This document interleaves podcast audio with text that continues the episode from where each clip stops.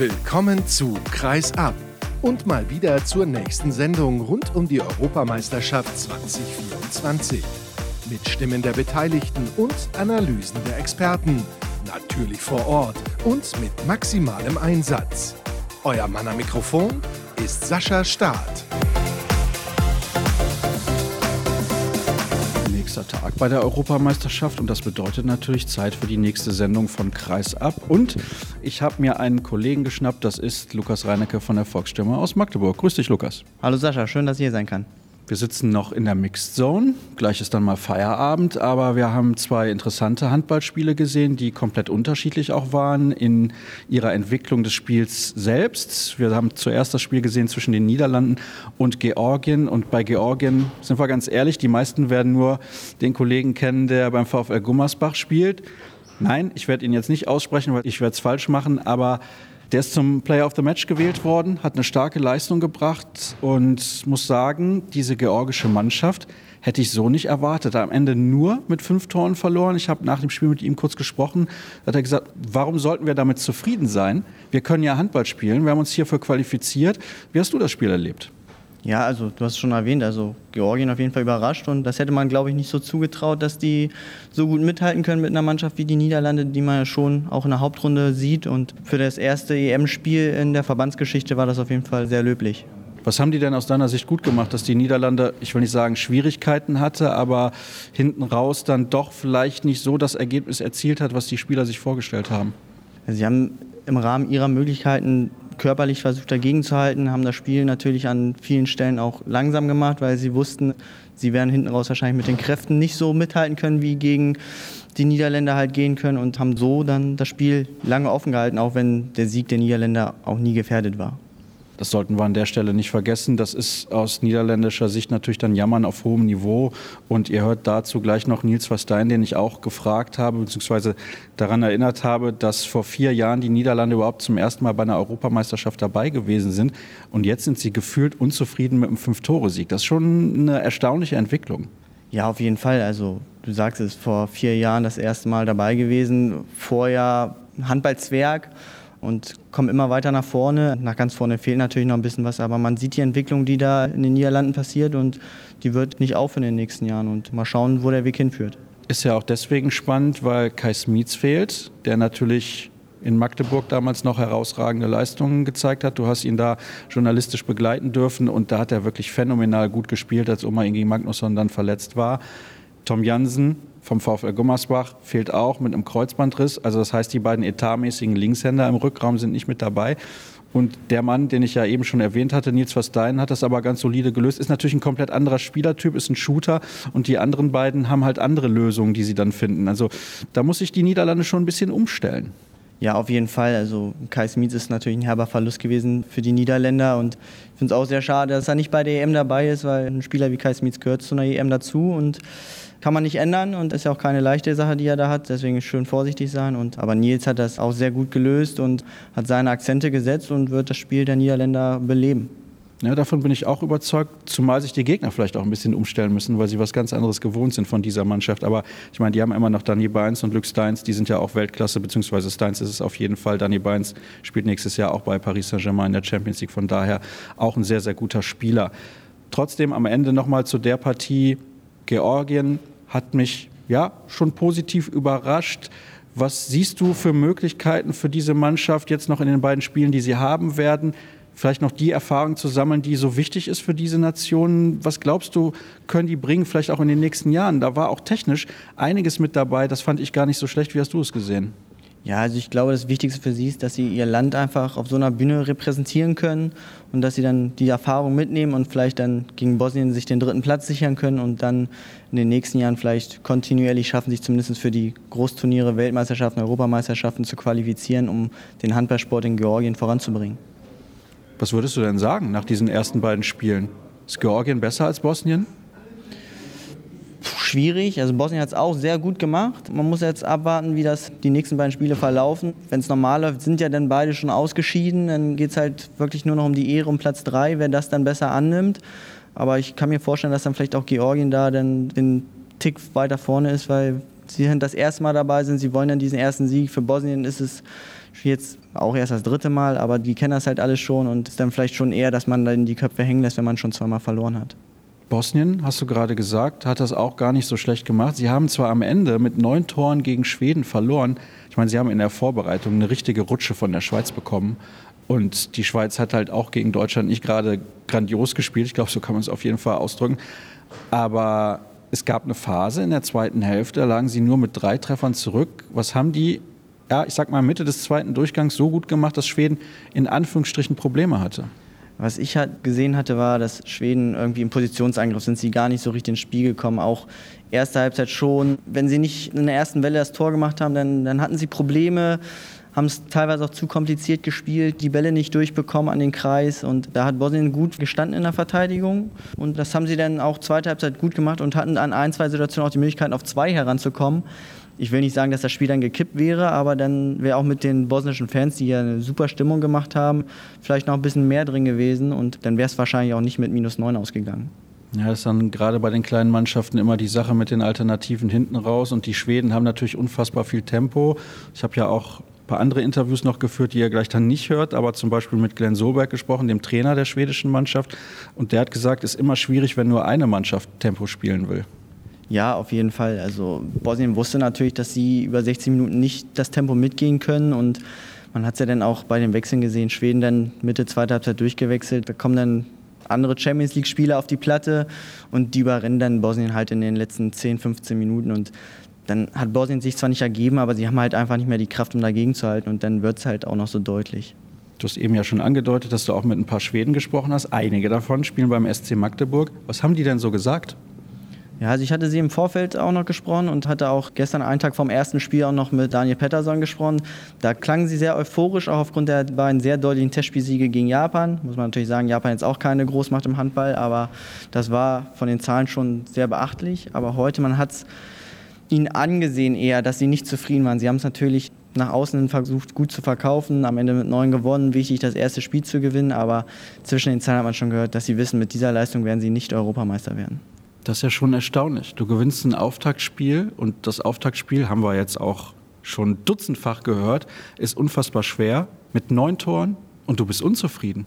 Ja, es ist halt dieser Anspruch, den sie in Schweden jetzt haben. Sie sind der Titelverteidiger, sie sind weiterhin hungrig und wollen halt einfach zeigen, dass das keine Eintagsfliege war, weil das letzte Mal, also sie haben 20 Jahre gewartet auf diesen Titel und ich glaube, nochmal 20 Jahre wollen die Spieler und will auch die Handballnation Schweden nicht nochmal auf den Titel warten und da wollen sie es am besten hier bestätigen. Vor allem viele spielen in Deutschland und haben auch in der Bundesliga gespielt und ein EM-Titel in Deutschland würde denen sicherlich gut tun.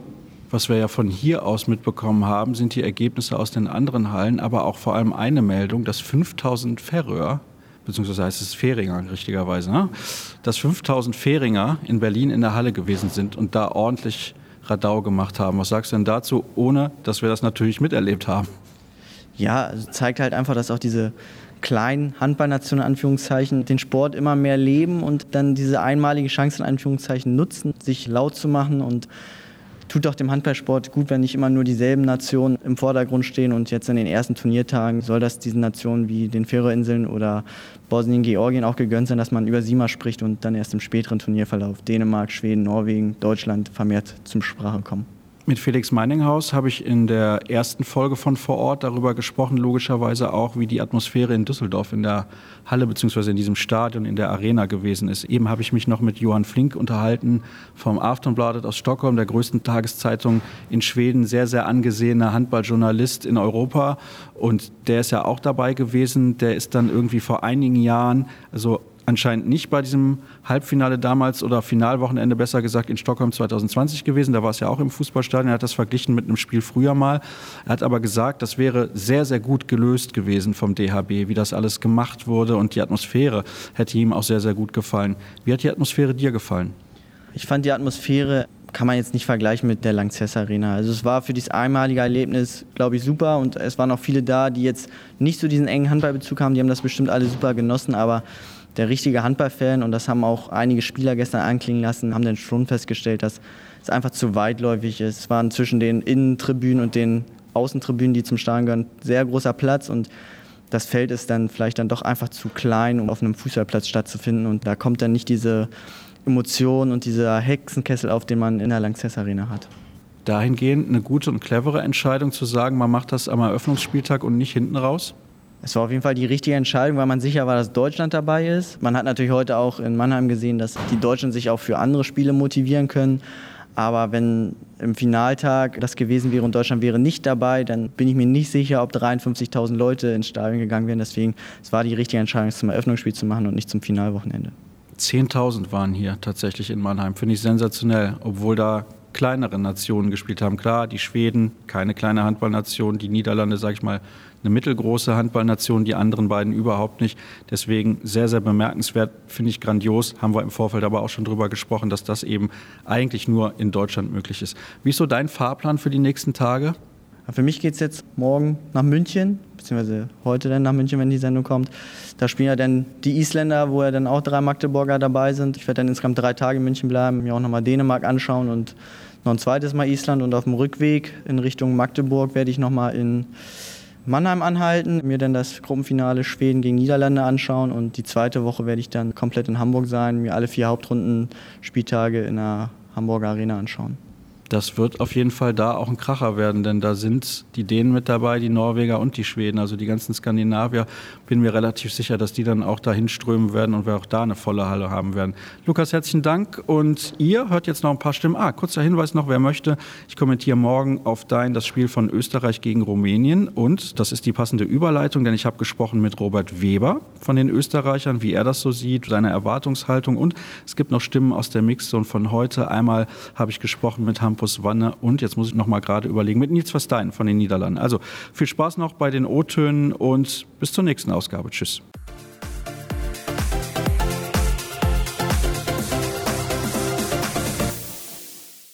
Robert Weber, jetzt sind es noch ein paar Stunden bzw. eine Nacht vor dem Auftaktspiel hier bei der Europameisterschaft. Frage, die klassisch gestellt wird, du hast jahrelang in Deutschland gespielt, ist es für dich ein besonderes Spiel oder ein besonderes Turnier, weil es hier in deiner, sag mal, zweiten Heimat stattfindet? Damit möchte ich mal anfangen an der Stelle. Auf jeden Fall. Also ich freue mich riesig drauf.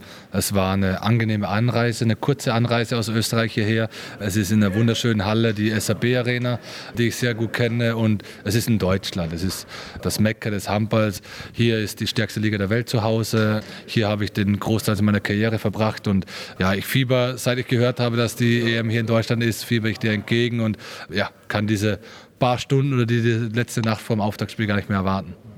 Du hast eben mit ein paar anderen Kollegen natürlich gesprochen, da fiel der Name Hans Lindberg, weil der eine oder andere natürlich dann auch fragt, Mensch, du gehst ja auf das Ende deiner Karriere zu, wie sieht es da aus? Aber du hast ja gerade auch schon gesagt, du hast richtig auf dieses Turnier hingefiebert. Das heißt, es stand für dich auch außer Frage, dass du hier teilnehmen willst. Es war nie, nie eine Frage für mich. Für mich generell als Sportler war es für mich immer so, solange ich noch so viel Spaß an dem Sport habe, solange es körperlich noch so gut funktioniert, wieso das Geilste der Welt aufgeben, einfach nur, wenn man denkt, man ist alt oder oder, älteres Semester. Und wie ich vorhin mit Hansi, der mit 42 immer noch Weltklasse-Leistungen bringt und auch hier bei der EM dabei ist, ja, das Alter ist nur eine Zahl, am Ende zählt die Leistung auf der Platte und das möchte ich einfach unter Beweis stellen, auch hier in Deutschland und alles weitere, was kommt, wird man sehen. Wie schätzt du denn eure Mannschaft ein? Weil ich glaube, ihr habt schon den einen oder anderen Akteur in den letzten Jahren, finde ich, hat Lukas Huticek eine sensationelle Entwicklung genommen, die auf jeden Fall Qualität haben. Fehlt es euch ein bisschen in der Breite? Das kann vielleicht möglich sein. Also wie du selber schon gerade gesagt hast, mit Hutti im zentralen Rückraum und vor allem auch in der Deckung wird eine sehr tragende Rolle spielen. Ja, die, ich sage jetzt mal, die zweite Aufstellung unter Anführungszeichen sind meistens halt die eher Unerfahrenen, die jetzt neu mit reinrutschen, die teilweise überhaupt zum ersten Mal in so einer großen Arena spielen dürfen. Ja, da wird man sehen. Also ich glaube, dass vor allem zu Beginn wichtig sein wird, dass wir, die jetzt schon länger da, ich sage jetzt mal, die erste sieben funktioniert, dass wir einfach da eine Konstanz reinbringen und dann wahrscheinlich den Spielern ich will jetzt nicht irgendwie was kleinreden, aber jeder kann sein oder wird seinen Teil dazu beitragen und wird auch ganz, ganz wichtig für uns als Mannschaft sein. Du hast eben in einem anderen Gespräch gesagt, dass du es gut findest, dass euer Auftaktspiel gegen Rumänien stattfindet. Warum ist das denn so? Weil ich glaube, das ist für uns generell ein Matchballspiel, um überhaupt noch für etwas in Frage zu kommen. Spielst du vielleicht das erste Spiel gegen Spanien und gehst mit der Niederlage ins Turnier, ist es immer schwerer, vor allem mental, sich da aufzuraffen man lässt Körner, man will natürlich auch gegen die Spanier gewinnen, lässt dann Körner und dann kommen die Rumänen, die vielleicht an einem ersten Spieltag, wenn wir alle frisch sind, leichter zu schlagen sind, wie wenn du das dritte oder das zweite Spiel gegen die hast. Diese Mannschaft ist vielen nicht so bekannt. Früher war Rumänien eine absolute Handballmacht, ein paar Mal Weltmeister geworden, aber ich muss ganz ehrlich sagen, ich könnte jetzt nicht pauschal zehn rumänische Nationalspieler nennen. Du? Ich auch nicht. Nee, für mich sind Namen ganz zweitrangig. Wir haben jetzt die Videostudium haben wir zweimal gemacht. Wir wissen um die Stärken der Mannschaft. Es ist eine sehr körperliche, robuste Mannschaft. Ich weiß, dass einige von denen in Bukarest zu Hause sind, also auch Champions League spielen oder gespielt haben und eben den halbrechten Gregoras, glaube ich, heißt er, der in Portugal spielt. Also das hat für mich wenig Bedeutung. Ich habe gesehen, was sie spielen, wie sie decken, wie sie angreifen. Das ist mir wichtig. Namen sind für mich zweitrangig. Wir müssen nicht darüber reden, dass ihr leicht favorisiert in dieses Spiel geht, glaube ich. Oder siehst du was anders? Es ist wirklich schwierig einzuschätzen. Also ich, wär, ich glaube, mit einem gesunden Selbstvertrauen daran zu gehen, da sind wir gut dabei, glaube ich, dass wir das tun sollten, weil wir wir haben bewiesen, dass wir die zweimal geschlagen haben in der Quali. Und ich glaube, dass du mit diesem Hauch Motivation, mit diesem Hauch Selbstsicherheit auch in so ein erstes Auftragsspiel gehen solltest. In der Gruppe wird es dann schwer, weil danach kommen noch Kroatien und Spanien. Die Spanier hast du schon angesprochen, die waren bei den letzten vier Turnieren, also letzten vier EMs, viermal im Finale, zweimal haben sie das Ding gewonnen. Kroatien, ja, die sind mal so, mal so gewesen in den letzten Jahren, finde ich manchmal ein bisschen schwierig einzuschätzen, aber auch eine sehr, sehr starke Mannschaft. Aber vielleicht ist die einzige Chance halt auch, dieses Auftaktspiel zu gewinnen und dann diesen Schwung mitzunehmen. Das ist eben, warum ich auch dieses Rumänien-Spiel als erstes Spiel am besten sehe, dass wir diese haben und dann eben gegen die Kroaten. Wie du sagst, es war jetzt nicht mein Wunschgegner von auf drei, die Kroaten in unserer Gruppe zu sehen. Jetzt ist es so.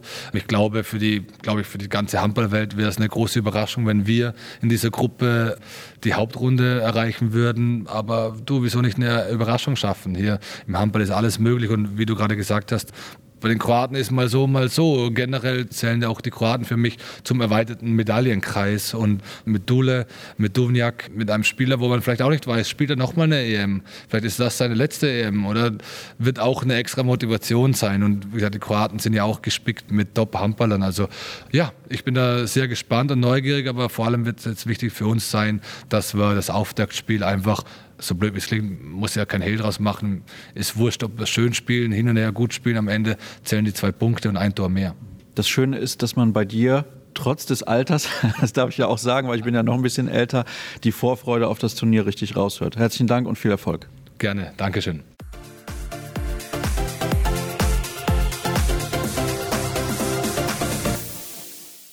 Nils Verstein, erstmal herzlichen Glückwunsch natürlich zu diesem Auftaktsieg heute gegen Georgien. Deine Mitspieler, die ich eben schon gesprochen habe, die waren zufrieden mit diesem Fünf-Tore-Sieg. Bist du auch zufrieden? Ja, sicher. Zwei Punkte, das war das Ziel, das haben wir erreicht. Ich glaube, phasenweise können wir sicher zufrieden sein. Wir haben so gutes Tempo gemacht. Man hat gesehen, am Ende gehen die mit Krämpfe raus. Also die haben wir schon überlaufen, glaube ich.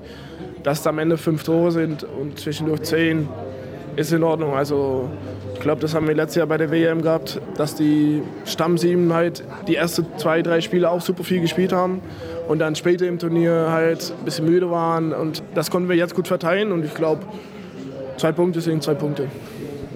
Ich nehme an, dass die Kollegen aus den Niederlanden dich schon oft gefragt haben, weil du in diesem Jahr eine andere Rolle hast als in den letzten Jahren in der Mannschaft. Was hast du denen gesagt? Ja, klar. Als ich die Nachricht gesehen habe, dass Kai nicht dabei war und auch schon als Tom Jansen verletzt war, das war auch schon eine andere Rolle für mich. Und damit Kai war es nochmal extra. Und da habe ich gedacht, okay, da habe ich erstmal Ruhe gehabt und gedacht, okay, da, dann muss ich da stehen. Jetzt ist es soweit. Ich glaube, wir haben ganz in Ordnung Vorbereitung gehabt. Und ja, ich versuche es so gut wie möglich zu machen. Ich bin kein Kai Schmitz, das weiß ich selber auch. Und ja, ich versuche es so gut wie möglich zu machen. Vor allem bist du ja auch ein Spieler, der ganz anders spielt als Kai. Ja, genau, ist auch genau ein anderer Spieletyp. Also, ich kann, also Kai kann das natürlich auch von, von der Ferne werfen, aber ja, ich versuche es so gut wie möglich zu tun. Was ich interessant finde, ist, ihr habt ja jetzt mit fünf gewonnen. Ihr habt gesagt, ja, ihr seid zufrieden, aber vielleicht wäre es doch besser gewesen, ein bisschen höher zu gewinnen. Das zeigt auch, wie sich eure Mannschaft in den letzten fünf Jahren entwickelt hat. Dass ihr nach einem Fünf-Tore-Sieg bei einer Europameisterschaft sagt, Vielleicht sind wir nicht zu 100 Prozent zufrieden, weil es ist erst vier Jahre her, da habt ihr das erste Mal eine Europameisterschaft gespielt. Das ist eigentlich schon Wahnsinn. Ja, sicher. Also ich glaube, wenn man sieht, die Entwicklung, die wir machen noch, wie viele Spieler jetzt in dieser Mannschaft in Deutschland, Dänemark spielen, im Ausland, ist schon ein deutlicher Unterschied als vor vier Jahren. Da haben noch viele in Niederlande oder Belgien gespielt. Und ich glaube, das zeigt auch, dass wir auf einem guten Weg sind. Der letzte EM war krass, fand ich. Also da war ich nicht dabei, aber was die da gezeigt haben, war richtig gut. Und ich hoffe, das können wir dieses Jahr wieder zeigen und ja, noch ein bisschen weiterkommen als letzte Mal. Dafür für Erfolg. Dankeschön. Dankeschön.